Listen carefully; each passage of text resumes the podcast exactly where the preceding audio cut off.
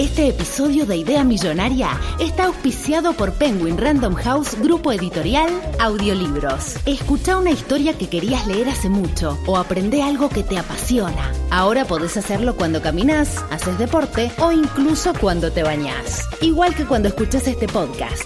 Entra a escuchar.com.ar barra Idea Millonaria y encontrá tu próximo audiolibro ahora.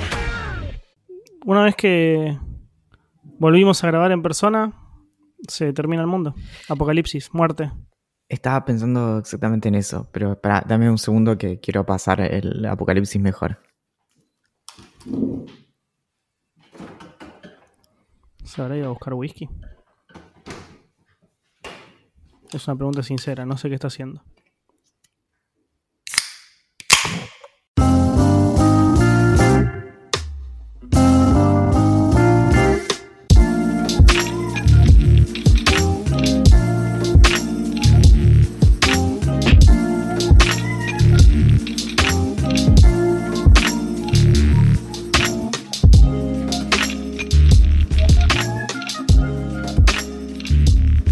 Ya se sabía, el mundo algún día se tenía que terminar. Desde el apocalipsis, esto es Idea Millonaria. Mi nombre es Valentín Muro, uno de los sí, dos jinetes del apocalipsis.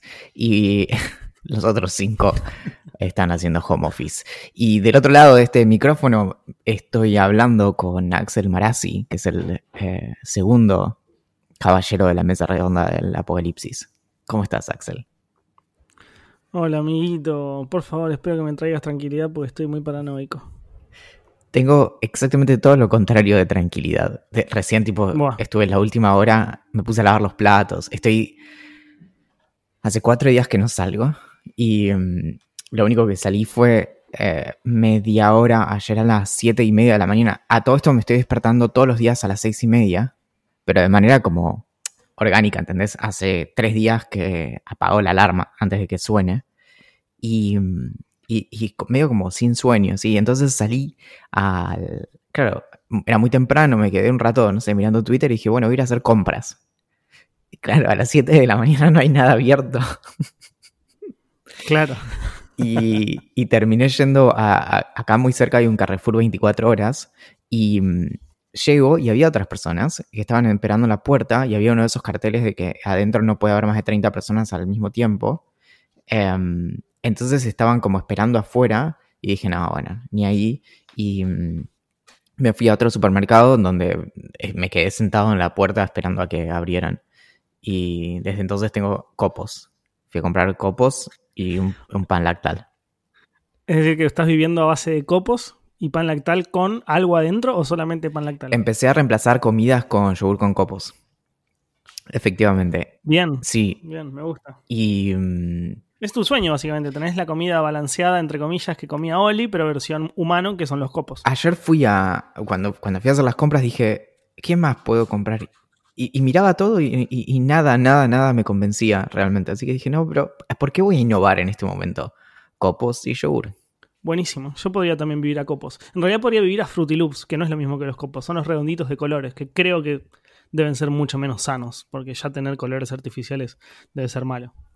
Yo hace 48 horas que no salgo y igual creo que no, no, no me está costando tanto por varios motivos. O sea, Primero, para me 48 gusta- horas Ya sabemos. o empezaste ayer a la mañana. O sea, desde ayer a la mañana que no salís. Desde, desde el. Hoy. Desde antes de ayer a la tarde. Claro, ahí está.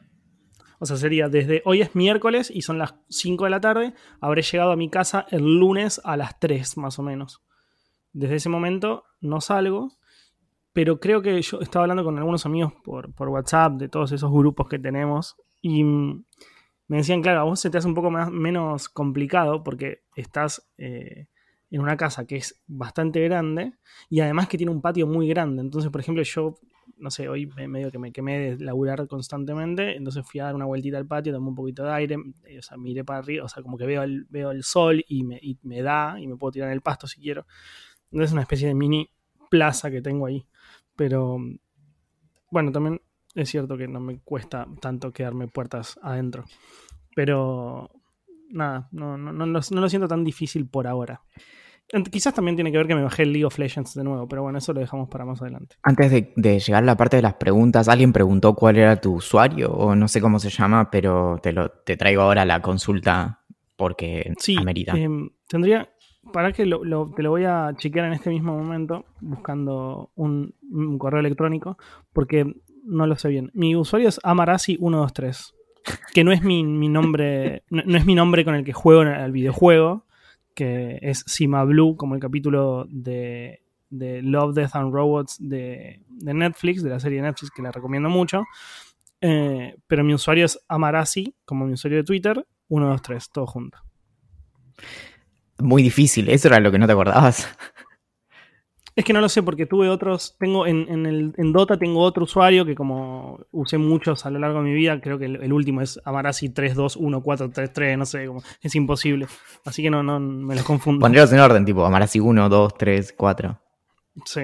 Tenemos un comentario de, de Instagram de estos últimos días que es de Guzmán Díaz de Uruguay, que dice que en el episodio 9 de la segunda temporada, es decir, del último, hablamos de nuestras caras que no se parecen a nuestras voces no, perdón, episodio 9 de la segunda temporada fue hace dos temporadas, nada que ver, no fue en el episodio anterior. Pero hablamos de esta cuestión de las caras que no se parecen a nuestras voces, y él dice que nos empezó a escuchar hace una semana, y desde el primer episodio de la primera temporada confiesa que se imaginaba a, te imaginaba a vos, Axel, como un gordito de 25 años con barbita y pelo rubio, y a Valentín como Valentín. cuando yo vi el mensaje eso me pareció terrible, porque, bueno, vos medio que la pegaste. Yo era como nada que ver con, lo que soy realmente. Qué raro. ¿no? O no sé si tan, tan distinto, pero bueno. Es raro, es raro ofenderse porque la gente estime cosas raras de nosotros. Ah, me, pasó el otro día que alguien me preguntó, pero ¿de verdad tenés 30 años? Y le digo, sí, ¿qué? ¿Parezco más, más o sea, más, más pibe o parezco más grande? Y, me dice, no, no, porque hubiera asumido que tenías más cerca de 40, como por las cosas que escribís y demás. Y. dolor país. Y, y, es raro, ¿viste? Porque. Eh, no, sé qué es lo que nos toca que hace que, nos moleste o no em, cuando alguien nos estima mal. Como, no sé, por ejemplo, hay personas que, que me dijeron en la cara, pensé que eras más alto. Pero. a partir de la voz, por ejemplo, no, como no, tipo, tu cara no se condice con tu voz. ¿Qué, ¿Qué, querés que le haga? No sé, es muy raro. Sí, sí, a mí me pasó un poco lo mismo, como que no, o sea, no, tiene sentido que no me guste lo que las personas que me dicen que soy, que pensaron que era de una manera y en realidad soy de otra, porque nada, qué sé yo, yo también durante muchos años imaginé conductores de radio de una manera y cuando vi la foto eh, eran diferentes, porque es lo lógico, lo más probable es que sea diferente a lo que te imaginas, pero como que te, no te gusta, ¿viste? No sé, es raro. Después tenemos un mensaje de Lourdes que dice, Hola muchachos, no se enojen porque este mensaje no se los esté mandando por mail. No estoy segura de que esta idea millonaria no la hayan dicho ya, pero estaría genial una app que sirva para saber cuántas mesas disponibles hay en cada bar, como para no movilizarse hacia cierta zona por X bar al pedo. Obvio, también podría incluir la cantidad de tiempo de espera en caso de no haber mesas disponibles, la posibilidad de hacer y cancelar reservas sin tantísima anticipación, y por qué no un indicador de que también está circulando el aire en ese lugar. Bueno, eso último es de jodida. Saludos, Lourdes. Tiene razón, lo último es medio de jodida porque ya estás pidiendo demasiado. Pero sin contar eso, creo que hay varias aplicaciones que permiten hacer reservas en restaurantes a determinada hora. Entonces, medio que, si bien no es exactamente lo que ella quiere saber, porque no sabes si va a haber cuántas mesas o no hay, o cuántas están ocupadas y cuántas no. Medio que vos reservás la tuya, pones la hora a la que vas a ir, llegás y está libre y chau. Y si no está libre, la denunciás porque están haciendo mal su trabajo. O sea, mucha vuelta no hay. Pero es más fácil todavía. En Google Maps, si vos pones cualquier lugar, te dice, eh, te estima para ese día de la semana y esa hora cuánta gente hay. Ah, mira qué genial. Te lo muestra como en barritas, ¿no? Como de, del máximo, o sea, es relativo, no me acuerdo si te muestra absolutamente, eh, digo, números absolutos, pero te dice básicamente como Em, por ejemplo, en un restaurante puede marcar muy fácilmente las horas en las que hay más gente. Como, no sé, de 9 eh, a 10 hay más gente que de 11 a 12, ponerle cosas así. Claro. Eso es todo. Esos son todos los mensajes que tenemos de Instagram esta semana. Bueno, y qué... Mm, una pregunta, porque este va a ser un episodio muy eh, corona millonaria. ¿Qué onda? El, recién estaba leyendo y el tema de, estoquearse, ¿no? Porque vos te acordás que en un momento hablamos en donde vivía con Mayra, teníamos como una despensa y te digo que es un buen lugar en el que estar en este momento para, para enfrentarse al apocalipsis. ¿Qué, ¿Vos cómo lo, venís llevando y pensando eso? Eh, lo hablamos, creo que en algún momento nosotros dos, eh, en el podcast después del podcast, pero mm, eh, me di cuenta que no, que no va a ser necesario estoquearse. sí, quizás comprar cosas que usas habitualmente un poco más para no tener que salir todos los días y no tener que relacionarte tanto con gente, no relacionarte desde el punto de vista de charlar y demás, sino de estar cerca de otras personas. Es una cuestión de, de cuidado tanto personal como social, hacer este como aislamiento pero no va a ser necesario acaparar y, quedarse con demasiadas cosas porque evidentemente no está habiendo falta. Creo que leía un, artículo en, del New York Times, si no me equivoco, que decía que como cuando la gente sale en hordas a comprar algo y se llevan todo, como que tarda más o menos un día o dos en reponer todos esos productos. Entonces no es que no hay, simplemente la gente está como comprando de más por un miedo, eh, como un miedo que, está mal, un miedo, un, miedo erróneo, eh, imaginando lo que no va a suceder. Incluso hay una, hay una nota en, la BBC Mundo que se titula ¿Por qué tanta gente compra desesperadamente papel higiénico ante la pandemia del coronavirus? Y para no leer toda la nota, básicamente entrevistan a, a varios expertos. Y uno de estos expertos habla, habla de algo que nosotros ya hemos hablado en el, en el podcast, en Ida Millonaria, que es el síndrome de FOMO, que en inglés significa Fear of Missing Out o temor a perderse algo. Y lo relaciona básicamente a que las personas entienden y ven que si personas cercanas a ellos, por ejemplo, vecinos o simplemente si van a un supermercado y ves que tienen un chango de, de supermercado repleto de papel higiénico, entienden que lo están haciendo por algo en particular, porque saben que algo malo va a pasar y porque les va a servir, les va a servir ante, ante una determinada circunstancia. Pero no hay motivo. Si vos, lo sentás, si vos sentás al, al 99% de esas personas y les decís, discúlpame, ¿para qué vas a necesitar tanto papel higiénico? No te van a saber responder, o sea, no te, no te van, a no te van a saber explicar el motivo sobre todo porque no hay motivo, pero tampoco si lo hubiera te sabrían responder, simplemente te dirían como no, si ella o si Valentín lo compra, yo también lo tengo que comprar. Y no solo eso, sino que si los demás compran, no va a haber más para mí. Entonces es un doble efecto. Por un lado es como el efecto contagio de seguir el mismo comportamiento que vemos en otro, pero al mismo tiempo está la cuestión como de, de competencia directamente, como bueno, yo no necesito, pero lo que yo agarre es lo que el otro no va a poder agarrar. Entonces siempre como mejor salvarme yo que el otro y demás, que es por eso es tan difícil el, pedir como eh, ciertas medidas como racionales en un momento así, porque por lo general las personas tienden a, cuestiones como más bien egoístas, que por lo general son contraproducentes para todos. Em, que de hecho, algo interesante con el tema de del virus es que una de las cosas que más escuchamos y, que a mí personalmente me, resultó más irritante era la cuestión de la baja mortalidad y, que básicamente era como una gripe y que no había que preocuparse y demás. Y el problema obviamente no es ese, pero mm, y, con esta cuestión como de quitarle eh, gravedad es que se da esto de, por ejemplo, no sé, muchas personas en la calle y demás porque no lo... Porque, porque a esa persona no le va a afectar y lo que no estás pensando es que en realidad por ejemplo, si yo me infecto, lo más probable lejos es que no me pase nada, pero tranquilamente puedo contagiar a mi vecina al lado que tiene 80 años. Exacto. Sí, sí, no, no, no es solamente pensar en uno, y ser egoísta, sino también pensar que alrededor tenés personas no solamente cercanas a vos que podés terminar lastimando, sino también personas que no conoces y podés terminar lastimando. Que es un poco lo que pasó en, otros países donde le decían como, che, mirá, te tenés que quedar adentro. Y bueno, acá también pasó, acá, cuando digo acá me refiero a Argentina, que decían, las autoridades decían como, bueno chicos, eh, se tienen que quedar la mayor parte del tiempo dentro de casa, no salgan más que a comprar, no salgan a no ser que sea 100% necesario y muchas personas se iban a, como a, una zona del país donde no pasaba nada. En Italia pasó que del norte se fueron al sur o viceversa, no recuerdo exactamente, pero no, es el punto. Y acá lo mismo. Yo creo que tuiteé algo, creo no, tuiteé algo respecto que me da mucha bronca, pero a nivel como no puedo creerlo, que haya como cientos y cientos de autos que están, o miles, no sé cuántos, yéndose de Buenos Aires a la costa, o sea, de Capital Federal a la costa, como a, pasar un fin de semana largo porque dieron eh, home office o, les dieron días en el trabajo. Entonces, como un nivel de, de, egoísmo que no llegas a entender bien, porque ya no estamos en un nivel donde no sabemos bien lo que está haciendo este virus.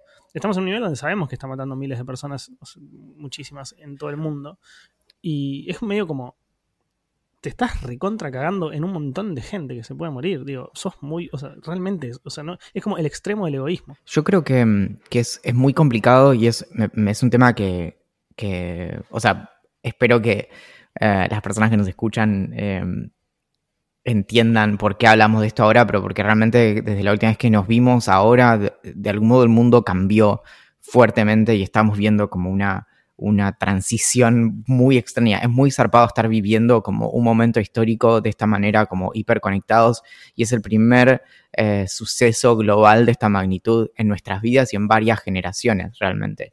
Y, mm, creo que una de las cosas que pasa, y, me interesa también tu opinión, es que mm, pensaba mucho en el asunto de las vacunas y una de las cosas que se dice muchas veces como eh, por qué es que proliferaron los movimientos antivacunas en las últimas eh, décadas y no eh, cuando surgieron las vacunas. Y es que, por ejemplo, nosotros no tenemos, quizás personas de la edad de nuestros abuelos puede haber llegado a, agarrarse polio, pero la verdad es que las vacunas funcionan tan bien que, no sé, no, no, tenemos casos cercanos de gente que se haya muerto, por ejemplo, de sarampión o de tos convulsa. Em, o de polio, por ejemplo.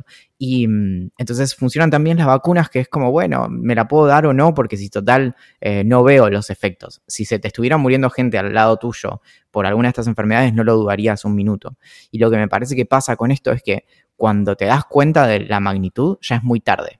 Por eso hoy a la tarde creo que tuiteé algo de que nos vamos a dar cuenta de lo grave que es esto cuando se empiecen a morir eh, o, a enfermar gravemente personas cercanas o relativamente cercanas, sobre todo abuelos. Sí, sí, sí, es que yo creo que pienso lo mismo que vos, aunque me da mucha tristeza pensar que va a ser así, porque incluso eh, yo el lunes tuve que, tuve que trabajar y ya muchas personas estaban en... Tuve que trabajar fuera de casa. Siempre tengo que trabajar y ahora dentro de casa, pero el lunes tuve que ir a la redacción. Y y veía gente caminando en la calle cuando me volvía a la tarde para mi casa, como en plan, como, está todo bien, no pasa nada, eh, tipo paseo de novio, eh, me voy al shopping, eh, como, yo entiendo que hay personas, como familiares muy cercanos míos, que todavía tienen que trabajar yendo hasta el lugar, porque no le dieron días, o sea, no le dieron home office porque no pueden hacerlo, sobre todo cuando es atención al público y ese tipo de casos que tengas que ir y lo hagas. Ahora, que vos tomes esto como algo que es irrelevante, que no va a pasar nada, pero, pero que vos ya estás viendo que está pasando, medio que no le agarro. O sea, no, entiendo cuál es mucho el razonamiento de esas personas. No, claro, y ahí eh, también es, esto de, eh, justamente, si tenemos personas que tienen que movilizarse, porque no todos los trabajos están adaptados para, para hacer eh, un régimen de home office o lo que sea, entonces justamente las personas que tenemos la opción de no salir a pasear, tenemos que hacerlo. Y entonces, obviamente, y, nuevamente vuelvo al tema de las vacunas, que se vuelve a pisar con esto. Lo importante de darse vacunas es porque hay personas que no se pueden dar vacunas. Entonces nosotros estamos cuidando a esas personas cuando nos vacunamos. Estamos cuidando, es, esta, la herd immunity, eh, ¿cómo se llama? Como la de, no me sale en castellano, ya hablamos esto una vez. Pero bueno, si todos nos vacunamos, protegemos también a los que no se pueden vacunar. Entonces, si todos tratamos de quedarnos en nuestras casas, protegemos a los que no se pueden quedar. Sí, la verdad que es, es, un momento complejo y, todos deberíamos estar respetando al máximo, lo máximo posible al menos el, aislamiento social que, indican desde el gobierno. Tengo dos cosas para recomendarte, dos contenidos, eh, dos videitos para recomendarte. Obviamente siempre tiene que ver con el coronavirus. Seguramente lo más probable es que lo hayas visto, o alguno de los dos capaz los viste. Uno es la charla de TEDx que hizo Bill Gates hace cinco años, que habla justamente de, de cómo lo que la, gran, el gran problema que va a tener el mundo, él lo decía en ese momento, ¿no? El próximo gran problema que va a tener el mundo no es una, no es una guerra, no es la tercera guerra mundial, sino una próxima pandemia que va a matar a millones de personas. Dice todo tan, tan, tal cual lo que está pasando ahora que, medio que decís como, para, vi en la fecha, esto es de hace cinco años. Y después, eh, The Next Pandemic, que lo hicieron, es un documental chiquito de, de, Vox que se llama Explained, que lo hacen junto a la gente de Netflix, que básicamente lo que, lo que, lo que explica en un, en un video de 20 minutos es lo que indica su nombre, que es la próxima pandemia. Y tiene mucho que ver con lo que primero dijo Bill Gates en, el, en TEDx, que eh, incluso Bill Gates aparece en este episodio de, de, de Explained, y te cuento un poco no solamente sobre, sobre pandemias muy viejas, sino también de, por ejemplo, el SARS, que fue eh, una de las últimas que vimos, o H1N1, que es otra de las últimas que vimos, que justamente son dos, eh, dos cepas del coronavirus. Así como este es el COVID-19, las anteriores no, no sé en cuáles fueron. El H1N1 es, eh, es la, mm, la gripe aviar. no, es, es un tipo de, gripe, de influenza, no es, no es un coronavirus. De influenza. Em, sí, de influenza. Y la otra, la SARS, sí era. Claro, tenés SARS y MERS, eh, que son los dos ah, coronavirus anteriores. MERS. Me estoy confundiendo con em, MERS. Bueno, no sé si lo viste, pero están increíbles. No, no, no lo vi. De hecho, el de Vox, o sea, sabía lo de la charla de, Bill Gates, pero lo de Vox no lo había visto. Es, es en Netflix, entonces, no es en YouTube. Eh, la de TEDx la puedes ver en, YouTube y tiene subtítulos en castellano. Y The Next Pandemic está en Netflix y, dura nada más que 20 minutos. No saben cuánto, cuánto, cuánto lo recomiendo porque medio que como que te das cuenta que esto que está pasando ahora, la gente que sabe al respecto entendía que iba a pasar. No, incluso el, el documental empieza con una mina que se agarró, no sé si SARS o MERS eh, o H1N1, diciendo como hay tres cosas en la vida que, sabes que te van a pasar, que te cobren impuestos, que te mueras y que, haya, y que va a haber una nueva pandemia. Y, te explica... Eh, te explica cómo estábamos esperando este momento, pero cómo es algo tan, eh, tan imprevisible cuándo va a suceder. O sea, vos decís como, sí, en el futuro va, va, a pasar, pero no sabemos si va a pasar en un año, en dos, en diez o en quince. Entonces es muy difícil lograr sacar o hacer que inversores pongan plata en posibles soluciones. Porque hay, hay, muchas soluciones que se están intentando desarrollar. Por ejemplo, hay una, hay una vacuna que está intentando ser, ser desarrollada para todas las, las, gripes.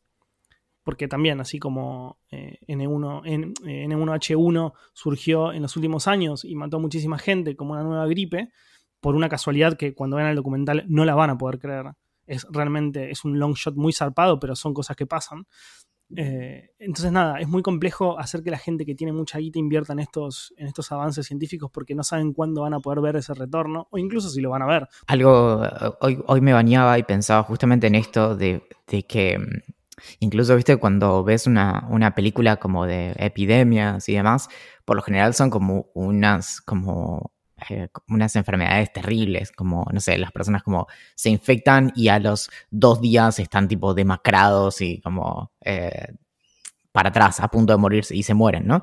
Lo que tiene mm, el coronavirus o el COVID-19 es que tiene una relativa baja letalidad para varios grupos etarios. Eh, la letalidad aumenta bastante a partir de los 70 años de edad. En los 80, creo, si no me equivoco, está en el, en el 15% eh, de mortalidad más o menos. Pero mm, lo que tiene es que es altamente contagioso y, lo que hace esto es, justamente lo de la saturación. Esa es la cuestión. Por eso es que es tan odioso cuando se menciona que a nosotros no nos va a pasar nada, porque el, el problema es ese. Ahora, si pasara algo así como ultra contagioso con otro tipo de enfermedad que fuera mucho más pesada, ahí no sé qué se hace, ¿entendés? Porque digamos que este es como, es como una especie de pruebita, como si fuera una especie de simulacro de lo que realmente podría pasar. Sí, yo un poco pensé eso mientras estaba viendo el documental y también cuando veía, cuando veía las diferencias entre N1H1 y, y el SARS. No recuerdo exactamente cuál de las dos, pero una, el SARS, si no me equivoco, era altamente mortal. Era muy, muy, muy, muy potente. Sí. Y mataba a muchísimas personas. El tema es que era un virus, por decirlo de alguna manera, débil, que no lograba sobrevivir durante mucho tiempo. Entonces fue increíblemente preocupante durante un tiempo, pero de un momento para el otro empezó a morir. Y, murió, y murió y, pasó sin tanta pena ni gloria. Digo, mató un, montón de personas, pero no es, no es que si, si el SARS hubiera quedado, hubiera sobrevivido durante mucho tiempo, las consecuencias hubieran sido devastadoras. Claro, es que en realidad ahí también está esta, esta cuestión de, cuánto sobrevive el virus antes de, degradarse, que en realidad es, raro decir que sobrevive porque el virus no, vive, pero cuánto tiempo puede eh, permanecer eh, hasta volverse inerte. Y, justamente en estos días eh, encontraron que el, este coronavirus puede estar, no, no encuentro el dato exacto, pero mm, es algo así como 3 eh, a 4 horas en el aire, 24 eh, horas si está sobre... ¿Cómo? Yo lo tengo, si querés te, Dale, te, sí, sí. te- te lo leo bien, porque son varias cosas. Eh, en plástico puede sobrevivir hasta 5 días, en aluminio puede sobrevivir, digo sobrevivir, pero es lo que, es lo que explicaste vos recién, pero para que se entienda. Eh, en aluminio puede estar entre 2 y 8 horas, en, en guantes eh, quirúrgicos 8 horas, sobre acero 48 horas, sobre madera 4 días, sobre vidrio 4 días, sobre papel 4 o 5 días. Es un montón. Es un montón mal. O sea, mm, sobre todo lo del, lo del cartón, había leído yo, eh, que es justamente, no sé, traes algo de la calle y puede estar cuatro días ahí y en los que no pasó nada y de repente, no sé, lo tocaste y es zarpado, ¿eh? Hay que lavarse las manos todo el tiempo. Y yo estoy un poco obse. eh, yo estoy ahora estoy con, parte de mi familia y mi abuela constantemente, constantemente no, pero cada una hora o dos pasa con, con un, con un spray con alcohol y, agua.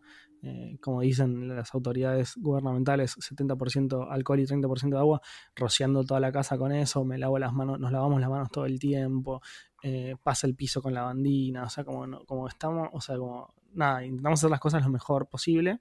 Eh, y sin embargo, nada, siempre hay como huecos en los que se puede colar, porque mi vieja labura atendiendo al público, entonces Claro.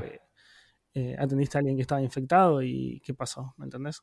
Entonces, nada, es muy obviamente ella cuando llega a la casa, de la calle se lava las manos, se baña, toda la historia y demás, pero medio que nunca la ves. Sí, y además es, es eso, es como, es imposible de verlo, como, ¿entendés? Como la, la diferencia em, sensorial de, de tener el virus encima o no es nula, ¿entendés? Entonces es como, Claro. tranquilamente, no sé, puedes estar rociado en eso. Y mm, sí, bueno, después está el tema como de, la- de manifestar síntomas y todo eso. Pero bueno, y mm, es, es muy loco también lo de las fronteras, ¿no? Como me parece esto, hay, hay varias cosas que, que anotamos. Una es esto de, de, de cómo está forzando a algunos países a repensar también la relación con China como centro productor del mundo, sobre todo Estados Unidos, porque básicamente gran parte de, como la, de la cadena de abastecimiento comienza en, en China.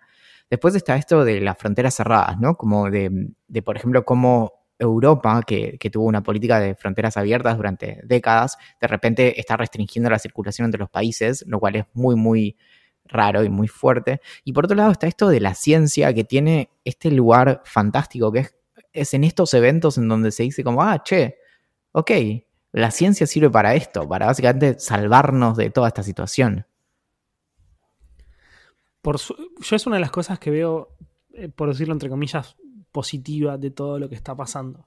Como que siento que hay mucha gente que, que por momentos se vuelca más en lo esotérico, por decirlo de alguna manera, que, que, se, que se, da cuenta en estas situaciones en las que eh, si no nos preocupamos por la ciencia y no le damos manija, no ahora, sino constantemente, va a llegar un momento que nos vamos a cagar muriendo todos. Y no es joda. Tipo, en estos casos estamos, nos, nos damos cuenta que no es joda. Y, y, la charla de Bill Gates de la que te contaba, o, el documental de Explain que te contaba, eh, no, no, no, se, no termina acá. No es esto lo que se estaba esperando. Dicen que, que hay alrededor de, de bueno, no, quiero decir un número al aire porque no, porque no quiero que, que, quede grabado para la posteridad y haberlo dicho mal, pero nada, una cantidad de virus que desconocemos, increíblemente grande, increíblemente grande, que de alguna manera u otra pueden llegar, que son los zootrópicos, que, que, que están en el mundo animal, que se pueden pasar a los, a los humanos. Entonces, si uno de esos virus nos agarra y es mucho más mortal que este y no le damos bola a la ciencia y al avance científico para poder curarlos previamente o para poder descubrirlos en realidad y curarlos, primero descubrirlos y después encontrar la cura previamente, estamos hasta las pelotas. Es que en realidad ni siquiera es la cura, porque esa no, siempre es el camino, sino que mmm, también puede ser el, el asunto de la contención. Y creo que todo esto tiene que servirnos, o sea, Argentina por, por no sé, por varios motivos, lo está agarrando bastante tarde, entonces por eso es que podemos saber que hay un montón de cosas que se van a poner súper fuleras en los próximos días, porque podemos ver lo que pasó en otros países, pero um, también lo que permite es, es actuar con como mayor responsabilidad en estas situaciones, algo que desde el principio fue muy muy conflictivo en todo esto es el, es el rol de China y sobre todo de, del gobierno autocrático que tiene China. Y, y justamente ahí hubo una parte de ocultar información. Están, estaban las advertencias de eh, unos médicos que, varios varias semanas antes de que esto eh, cobrara como trascendencia habían alertado de esta situación y fueron silenciados por el gobierno. Y entonces todo eso hace perder tiempo. Y de algún modo, por ejemplo, si los humanos no nos movemos de un lugar a otro, el virus no se mueve tampoco. Entonces, esa parte me parece mucho más preocupante y mucho más plausible que no creo que se trate tanto de desarrollar como nueva ciencia para evitar estas cosas, sino de escuchar de cosas que ya sabemos, porque, no sé, contener un virus no es eh, algo que está en los límites de la ciencia, es algo bastante conocido. Yo hace muchos años, eh, de alguna manera, hice home office, eh, porque escribo, hago colaboraciones para medios y eso lo suelo hacer desde mi casa. Pero por primera vez desde que trabajo en Minuto Uno, que lo hago hace muchísimos años, nos dieron para trabajar en home office. Eh, y, se me ocurrió hacer una nota al respecto, eh, no contando experiencias y demás, porque nada, ya hay 200 millones de notas que cuentan ese tipo de experiencias, sino de recomendar explicaciones y, como consejos eh, de, entre comillas, buenas prácticas. Que vos también sabés un montón porque básicamente gran parte de tu vida laburaste desde tu casa. Incluso ahora estás laburando 100% de tu casa. me aburro de estar acá adentro, Axel. Sí, me imagino, vale. Eh, las, las, las aplicaciones, yo creo que muchos de los siguientes las van a conocer porque suelen, ser medio fanáticos de la tecnología, pero las voy a recomendar eh, de, igual manera. Eh, hay una que yo en un momento recomendé Skype, pero salieron muchos fanáticos del home office a decirme, che, mira, está bien que lo recomiendes, obvio, pero mira que la posta a posta es Zoom, que es una, una, aplicación eh, que puede funcionar a través de la web, o también tiene una, una serie de aplicaciones tanto para móviles como para desktop que como le pasa el trapo a todas las eh, aplicaciones para hacer videollamadas del universo eh, conocido. Después, eh, algo que hice fue recomendar WhatsApp, pero no porque me guste WhatsApp para poder comunicarme con, mis los equipos de trabajo. De hecho, medio que lo odio, pero lo que yo quiero que lo que, lo que, lo que expliqué en ese artículo básicamente es que la forma más fácil que podamos hoy como acostumbrarnos a poder trabajar de casa hasta que usemos otras aplicaciones mucho más profundas para chatear entre equipos como Slack, Teams eh, o Discord, por ejemplo, es usar aplicaciones que ya conocemos. no podemos darle a gente que de un día para el otro se encontró trabajando de la casa una aplicación que no va a entender absolutamente nada como Slack, que usa hashtag, que usa canales, que usa diferentes cosas. Y algo que me parece que es, que es crucial es que, por ejemplo, me di cuenta mm, teniendo, bueno, videollamada con mi psicóloga esta semana y cuando estuve dos semanas en Bariloche también. Y claro, y ahí, por ejemplo, WhatsApp, desde que tiene videollamadas, puso una aplicación de videollamada en un montón de teléfonos que antes no tenían directamente esa, esa opción. Es decir, porque no tenía una aplicación específica para videollamadas. Entonces, de repente es la misma app que usas todos los días para tal cosa, te sirve también para esto. Y eso es súper valioso. Y también la conferencia entre tres. Y no sé cuántos, entre cuántos se puede en WhatsApp. Creo que incluso se puede más de tres. Pero para tener una videoconferencia es particularmente útil. Sí, no tener que instalar nuevas aplicaciones, que es algo que a mucha gente le molesta mucho, e incluso no solamente le molesta, sino no tiene celulares que soporten tanto espacio eh, y tanta, tanta, memoria RAM y demás, porque no todos son fanáticos de los teléfonos como nosotros, eh, está buenísimo. Otra que para mí es clave es Trello, que nosotros le hemos usado bastante tiempo, que básicamente es una aplicación, una web app, que, también tiene aplicación para celulares, eh, que permite organizar tareas entre equipos, es decir, una especie de jefe o administrador o project manager o lo que sea puede asignarle, eh, no sé, Valentín me asigna a mí editar Idea Millonaria y yo le asigno a Valentín, eh, no sé, tirar preguntagram en Instagram o publicar algo en el, en el feed de, Instagram de la... De, ya lo hice igual, ¿eh? Ya, eh, ya, lo marqué como listo. bueno, mejor. Eh, otra que recomendó es Dropbox, que es muy simple para, ya la conocen todos como, disco rígido virtual para compartir archivos. CamScanner para, para, para escanear documentos con la cámara del celular, para toda esa gente que no entiende que sacar una foto es lo mismo que escanear, pero y quiere que, parezca un scan. Vos solamente le sacas una foto y te la pone en blanco y negro y te, te pone unos detalles como si fuera un escáner posta, se las mandás y todos contentos. Toggle, que es una aplicación de la que ya hablamos con Valentín varias veces acá porque nos gusta mucho, que básicamente lo que hace e-, es muy simple pero es muy potente, que es un time tracker. permite que rápidamente midamos cuánto tiempo eh, le dedicamos a una tarea en particular. Y lo bueno es que al final de la semana o del día, depende de cómo lo configures, te manda un reporte con todo el tiempo que trabajaste, es decir, con el tiempo total, y además eh, a qué le dedicaste cada parte de ese tiempo o cada porción de ese tiempo. Entonces, nada, te sirve para poder distribuirlo mucho mejor en varias cosas. Y después la última que recomendaba es Microsoft To Do, que es una básicamente una, app de lista de tareas para, no tener que tener todo en tu cabeza y poder ir tirando ahí lo que tienes que hacer y, e ir tachando todas las, cositas. Pero lo que más me interesa de eso es que, o sea, del home office, es lo que, lo que los fanáticos del home office le dicen como buenas prácticas.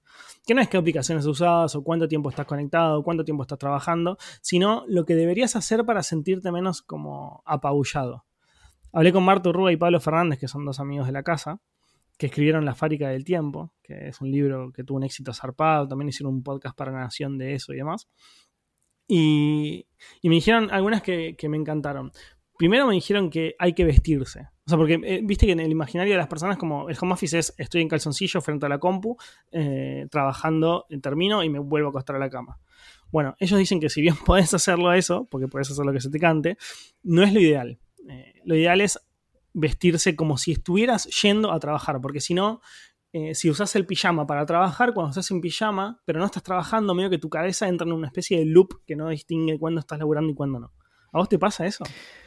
A mí me pasa que siento que no empecé el día y puedo haber hecho, no tiene que ver con la productividad y eso es lo más perverso.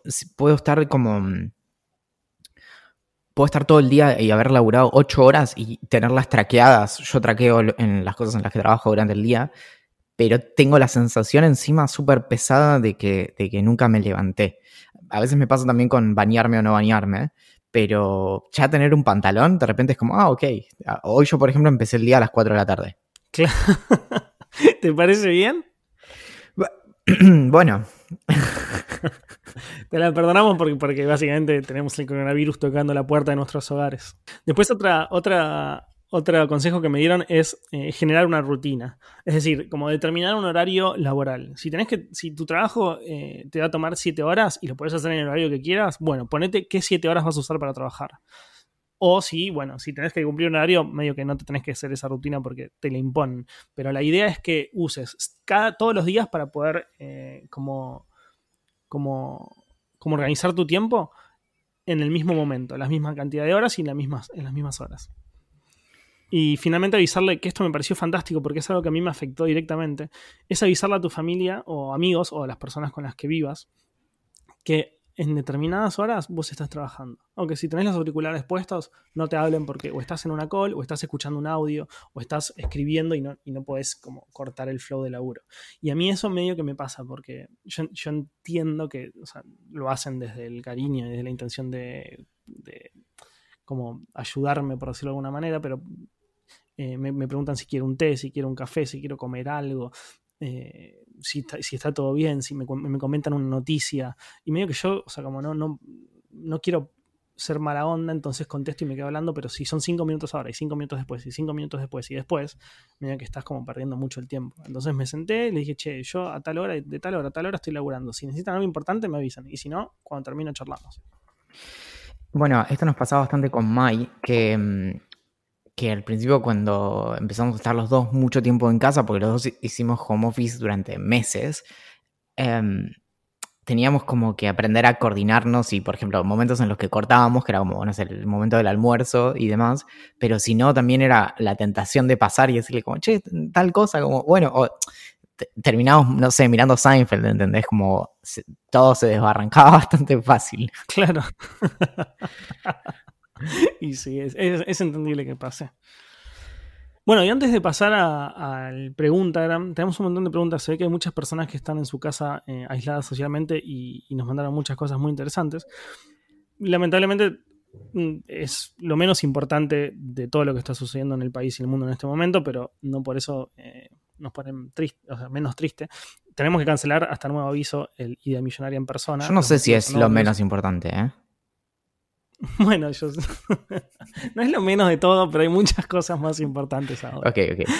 Eh, hasta nuevo aviso no vamos a poder juntarnos. Eh, no nos podemos, no, no, no sé. Quizás podamos hacer algún videito ahora que están de moda en Instagram con muchos ideantes, eh, invitarlos a charlar y todo, pero en persona no va a poder ser. Si esto se estira mucho tiempo, que yo sinceramente creo que va a ser así, aunque suene pesimista, pero bueno, eh, espero, espero equivocarme. Vamos a tener que arreglar cómo entregar los libros si pasa mucho tiempo. Si no pasa mucho tiempo, lo entregamos en la próxima juntada dos juntos, como ya, ya hemos hecho y listo. Pregunta hipotética, ¿no? Pero mm, si consiguiéramos un montón, pero un montón como de trajes tipo de epidemia. Sí. ¿Se puede ahí?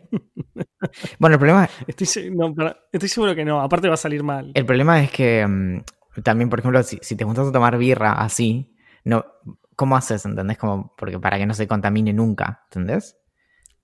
Claro, no, deberíamos llenarlo de birra tipo hasta la cintura y tener una pajita muy, muy, muy larga y ir, tomando de ahí. Y es como, como birra patera, porque está como en el contacto con todas las piernas. Un asco terrible, pero bueno. Y súper caliente todo, como súper horrible, ¿no? Es mucho mejor que nada. Uy. Pregunta, Gram. Preguntas de Instagram. Era. Se agarró eh, el virus, la trompeta.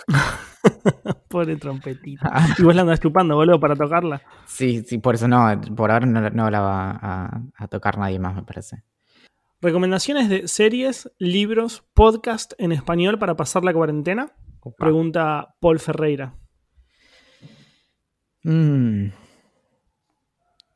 no sé. Em, yo no estoy. Bueno, estoy viendo varias series. Estoy viendo la última de, de Enthusiasm. De, ¿Cómo se...? Ay, es tan difícil de pronunciar.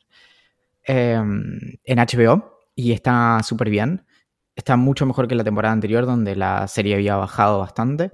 Y además estoy leyendo un libro de Peter Singer, que es un filósofo que se llama The Life You Can Save, que es acerca de cómo con pocos cambios a nuestra economía personal podemos generar un como mucho impacto en, para terminar con la pobreza. Interesante. Yo, yo estaba viendo. Yo estaba viendo Kidding, que es de Jim Carrey, con, con, con producción y dirección de Michel Gondry, que es un director zarpadísimo, eh, de la hostia y medio que la colgué en la segunda temporada, no porque no me estuviera gustando, sino porque me había cansado un poco como toda la depresión eh, que, me transfería el show y no estaba en un momento como para ver eso. Así que medio que no estoy viendo series en este momento. Sí recomiendo todo Explain, que son dos temporadas. Es, el, es, la, es la serie de, de pequeños documentales que comentaba recién, tratan sobre muchísimas cosas. Eh, van desde la falta de agua en diferentes regiones del mundo hasta la próxima pandemia, el orgasmo femenino, la música. Como hay muchísimas, muchísimos pequeños documentales y lo copado es que vos ya sabés previamente de qué van a tratar, entonces si hay algo que no te importa, pasás al próximo, no tienen relación uno con otro y se van a, se van a divertir muchos, mucho, muchas, se van a divertir mucho. Después estoy. Empecé hace muy poquito, así que no sé si todavía recomendarlo. Lo poco que leí me gustó. Que es Talking to Strangers de, de Malcolm Gladwell, que es su último libro. Nos lo recomendó Pablo eh, y me está gustando bastante. Leí un par de capítulos por ahora, pero no sé, me falta todavía mucho como para decir si está bueno o no está bueno. ¿De qué trata? Y es básicamente como eh, si, las si, si supiéramos hablar con extraños, las cosas irían muchísimo mejor como resumiendo todo. Pero no vamos a hablar con extraños tipo, voy a un bar, me chamuyo una mina, o voy a un bar, me chamuyo un pibe. Eh, ese, ese, ese tipo de hablar con extraños, sino como comunicarse, o sea, como tenés un problema, bueno, ¿cuál es tu problema? Contámelo, vamos a ver cómo lo solucionamos, incluso cuando no nos conocemos. Por ejemplo, empieza contando la historia de un caso muy famoso en Estados Unidos, de una chica que, que la frena eh, un policía porque, porque le andaba mal una luz de giro del auto y, de un momento para otro las cosas se empiezan a poner muy zarpadas porque el chabón le dice, che, mira, te voy a tener que, tú vas a tener que salir del auto eh, porque no te andaba la, luz de giro y, ella le dice, pero pará, ¿por qué tengo que salir del auto? Si no anda la luz de giro, ponemos una multa y listo. En un momento la, la mina se va a prender un cigarrillo, el tipo medio que se saca, y empieza una discusión muy, muy fuerte, el tipo saca el arma, medio que la mina sale y la meten en cana. Y, después de un tiempo la mina estando en Cana, era una mina muy católica y muy creyente y con, una visión muy particular del mundo, se termina suicidando porque eh, como que no podía creer o sea, lo que estaba viviendo, eso que, estaba viviendo, nunca hubiera imaginado que lo iba a estar atravesando. Entonces, todo esto, este es muy el comienzo del libro. Eh, todo esto demuestra que si hubiera habido una mejor comunicación entre este policía blanco y esta mujer negra, eh, todo por una luz que no andaba en un vehículo, las cosas hubieran ido mucho mejores. Durísimo, o sea, es muy interesante. Si arrancaste un libro así, es como, bueno, ok, no sé, nada. Es muy zarpado. ¿Para dónde se eh, una pregunta que... Sí.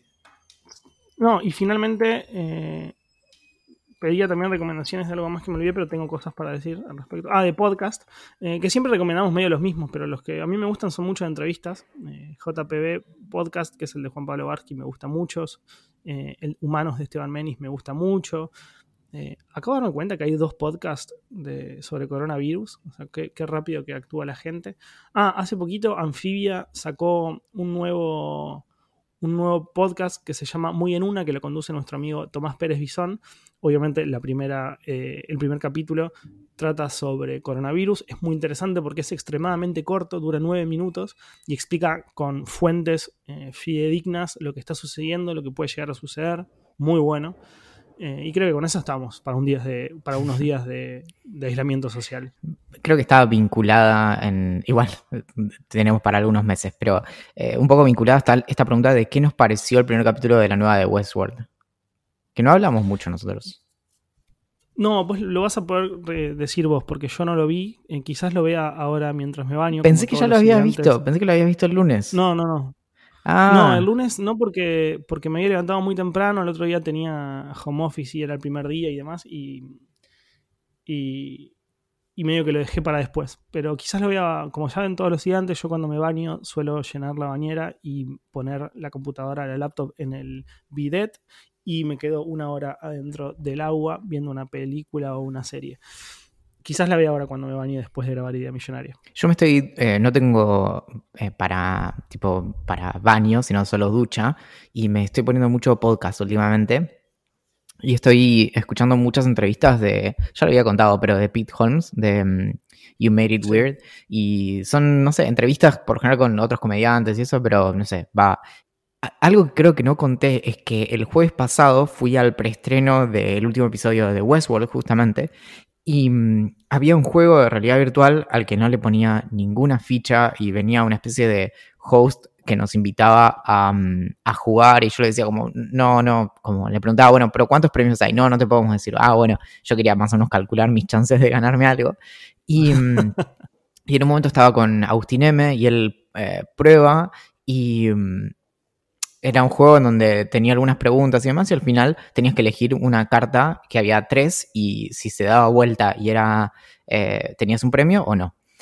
Y mm, entonces él prueba con la de uno de los costados y mm, le sale que pierde, y, después te muestra todas las cartas y era la del medio. Entonces yo elegí la del medio después del juego y me gané un Google Home igual, exactamente igual, el mismo que me robaron hace, hace un mes.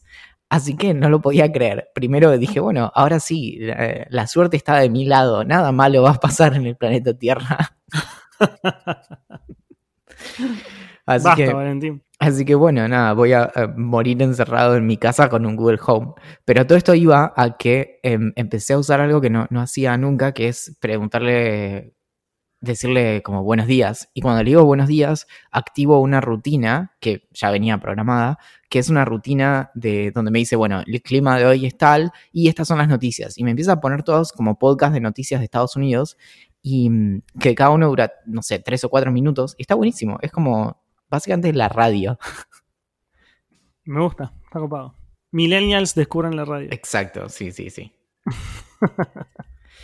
Lu nos pregunta, mejor y peor parte del distanciamiento, y lo escribí el domingo en mi newsletter, en, como en, la, en uno de los, de los apartados, pero es que realmente nunca tuvimos una mejor excusa, ni vamos a tener una mejor excusa en nuestras vidas para cancelar planes que lo que está pasando en este momento, y por eso podemos estar agradecidos. Me gusta. Como, che, Valen, no nos vemos hace un montón. Hay, eh, hay pandemia. Hay un virus asesino. Hay un virus asesino en el aire. Nos preguntan: si se te cumple tu sueño sexual, pero tiene coronavirus, ¿le das? Em, creo que no. Es muy terrible porque, o sea, para empezar, esa persona probablemente tenga fiebre. No, bueno, quizás en los primeros días. O los últimos, pero que todavía contagian. Claro, pero claro, bueno, el problema es sí, ¿cómo sabes que lo tiene? Sí, es, eh, es durísimo, pero no, o sea, una parte de mí dice que sí y una parte mucho más racional dice como eso no tiene ningún sentido. Aguantate. Sí, me pasa, me pasa lo mismo. Una parte de mí dice, sos joven, te aislás, te aislás de verdad 14 días y no te va a pasar nada, pero prefiero no probar.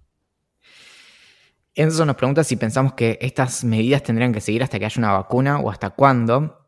No, mm, no pongan las esperanzas en la vacuna. No, no va a venir por ese lado porque la vacuna como mínimo va a tardar más o menos 18 meses entre pruebas y demás porque piensen que una vacuna, por eso es que son tan seguras las vacunas justamente, y es que los procesos son muy, muy estrictos y muy largos. Por eso es cuando, cuando te dan una vacuna, no es que se les ocurrió la semana pasada poner en venta algo, sino que realmente pasó por muchas, muchas pruebas.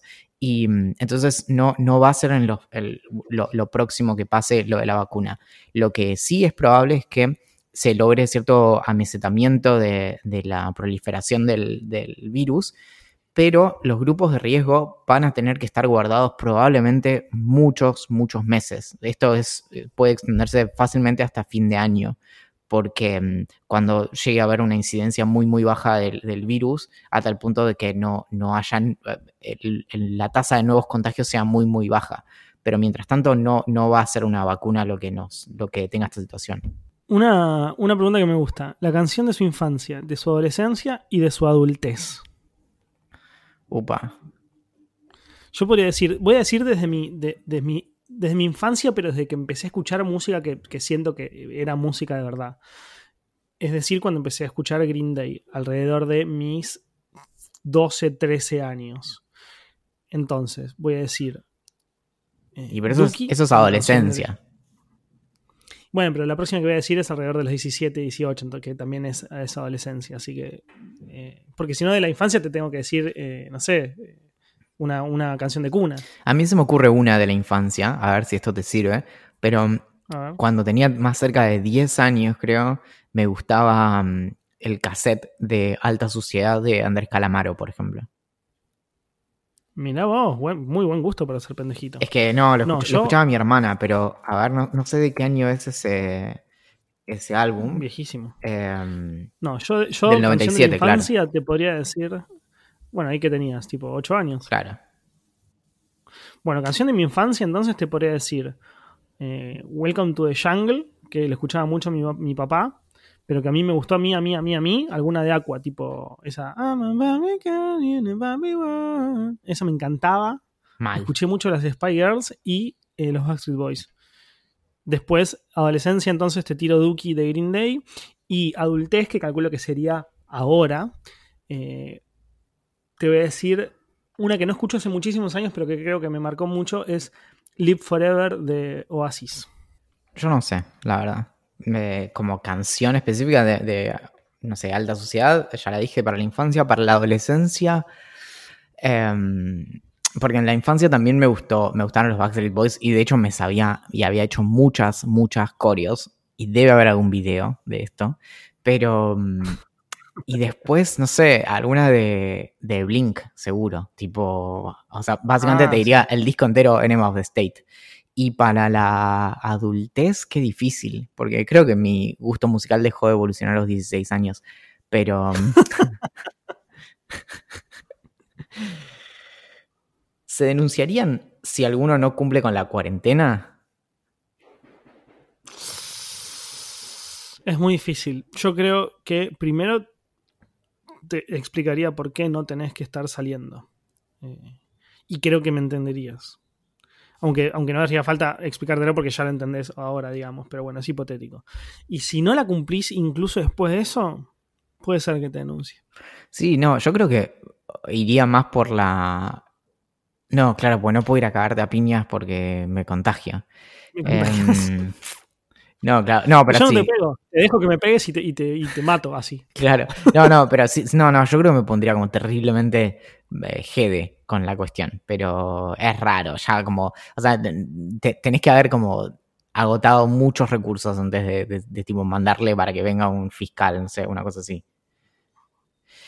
Santi nos pregunta, ¿posibilidades de una idea millonaria en persona en el interior? Y lo, lo veo difícil, salvo que sean alguna especie de como de santuario alejado, una especie de burbuja en donde... Claro, eh, en este momento técnicamente es como imposible literalmente. Claro, en el claro. futuro espero sinceramente que se dé porque nos encantaría. O sea, qué más lindo que viajar, conocer gente que le gusta lo, lo- le gusta lo que haces y demás. Esta pregunta es muy personal. Nico nos pregunta, ¿leche descremada o entera? Te juro por Dios que no sé responder. Bueno, yo Si tengo... me, si me decís la diferencia entre una y otra, te digo. Yo me acostumbré desde toda la vida a tomar leche descremada y te estoy hablando fácil, no sé, más de 15 años. Y, mm, y hace relativamente poco, creo que fue en Bariloche, había una leche entera y yo dije, qué, qué raro, y la probé y dije, claro, es súper rica, tiene mucho más gusto como a crema, ¿entendés? Es más, eh, justamente, la descremada no tiene crema. Yo, yo acabo de entender que, que la leche. No es que lo acabo de entender, o lo hubiera entendido porque vos lo acabas de decir, pero justo estaba googleando y leyéndolo. Y la diferencia principal es que una tiene eh, crema, o sea, la leche, perdón, una tiene grasa y la otra no. Así que te diría la descremada por elección y por gusto la, la entera. Claro. De hecho, una leche entera con, con squeak es otra cosa, es, es, Claro. es otra experiencia. Bueno, amiguito, hace una hora que estamos hablando de coronavirus. Y podría seguir. Podría, yo podría, la verdad que es un tema que me apasiona. No sé si la palabra es apasiona, creo que es más obsesiona. Incluso creo que ahora no. Ah, mira, me acordé. Creo que ahora no voy a ver Westworld, pero te voy a explicar por qué. Porque cuando me bañe, creo que voy a empezar a ver eh, una película que, si no me equivoco, se llama Contagio, que me la viene recomendando mucha, mucha, mucha, mucha gente. Que, porque ayer pregunté que, que, ayer pregunté en Twitter cuáles eran documentales o películas o del estilo para, para ver en relación a pandemias y demás. Mm. Muchos me recomendaron eh, el documental de Explain, otros lo de Bill Gates, otros algún que otro video que todavía no vi, así que no puedo recomendar. Y muchas personas me recomendaron esta película que se llama Contagio, que, que dicen que es muy zarpada porque relata prácticamente lo que está pasando actualmente, incluso lo que el virus dentro de la película, según me dijeron, no sé si es así, nace a partir de un murciélago, que es lo que se supone actualmente el coronavirus. Entonces, medio como que es muy zarpado. Y tengo ganas de verla como para aumentar. Ah, tengo que decirte algo. Iba a decir aumentar mi paranoia y, y ahora me acordé. Hoy a la mañana me levanté y me tomé la fiebre porque nunca se sabe. No me costaba nada. Yo creo que desde, desde hoy tengo termómetro y voy a checarme la fiebre cada 15 minutos. O sea, Ah, a- bueno, menos mal, porque yo me la chequeé dos veces, no una. Era mentira. apenas, apenas suena la alarma de que ya está, me lo vuelvo a poner directamente. Ni lo, ni, ni lo miro. Todo el tiempo. Claro, sí, sí, sí. Eh, lo voy a- o lo voy a tener puesto todo el tiempo y lo voy a conectar a 220, así no se le gasta la batería. Y, Me encanta. Sí. Ah, ¿por qué el Fitbit? El Fitbit me tendría que decir la temperatura en tiempo real. Y la verdad que sí. Ah, ¿sabes qué? Me voy a comprar una de esas, las pistolas infrarrojas para tomar temperatura y apuntarme todo el tiempo. Me gusta. Bueno, hoy estaba viendo en, eh, en la tele, en C5N, que había un chino en Villa Urquiza donde te, te apuntan con una máquina lectora de, o sea, de, de- de temperatura eh, humana Sí. eh, y te dicen, mira, si tenés fiebre, no pasás, y, o sea, si, si- nada, si tenés más de 36, eh, perdón, de 37, no pasás, y si tenés menos, pasás sin problema. Como que te escanean ahí en la puerta. A ver, estoy buscando en tiempo real termómetro infrarrojo en Mercado Libre. Ah, pero cuesta un dinerillo. Bueno, no tanto, ¿eh? eh 14.900 pesos. Ah, bueno, cuando dijiste no tanto, pensé que ibas a decir tipo una luca. No, no. ¿Sabés cómo lo, lo revoleo contra 20 la pared, boludo? No me- 28.000. Y si no, para, hay uno de, hay uno de 2.300 que llega gratis mañana, ¿eh? Em, Obvio que no anda. Si uno sale 15 lucas y el otro 2, el de 2 no anda. No sé, a ver, ¿es para humanos esto? Eh, porque te digo que es eh, ferretería industrial. eh, no, bueno, puede ser, ¿eh? A ver, No, Valentín, ¿te puedo pedir que dejes de comprar boludeces? ¿sirve para el coronavirus? Eh, sí, sirve. Una cosa, ¿Sirve para medir temperatura en humanos en grados centígrados? Claro, debe haber explotado. Necesito uno. Eh, sí, sí, sí, claro. Excelente. Bueno, eh, Bio gratis llega entre el 20 y el 25 de marzo. Valentín, ¿puedes dejar de comprar boludeces? Em, me parece brillante lo de Mercado Libre que cambió el logo. ¿Lo viste? Eh, ¿Es oficial eso? Es oficial. Si vos entras a la página de Mercado Libre en este momento, cambió el logo. Ah, yo no lo estoy, yo lo veo el de dándose las manos. No, no, no, en la... Ah, sea, lo que te referís, pero estoy la página, de la página y no sé... No, no, eh, borrá tu caché y todas las cuestiones, pero... Eh, bueno. Bueno, qué sé yo. Bueno. Eh, vamos a tenemos que retirar, amiguito. Sí, eh, vamos a, a instar que para que Axel y yo podamos seguir investigando una cura para el coronavirus, se pueden sumar al VIP de Idea Millonaria en vip.ideamillonaria.com y mm, pueden enviarnos correos a gerencia.ideamillonaria.com. Nos encuentran en redes sociales, en distintas redes sociales con distintos nombres. Em, en Twitter somos Idea Millonaria P, en Instagram somos Idea Millonaria Podcast, en Facebook, Telegram, YouTube y Reddit somos Idea Millonaria. Y eh, al momento de esta grabación estamos los dos vivos y gozamos de buena salud. Espero que siga siendo así. Atentamente. La virus.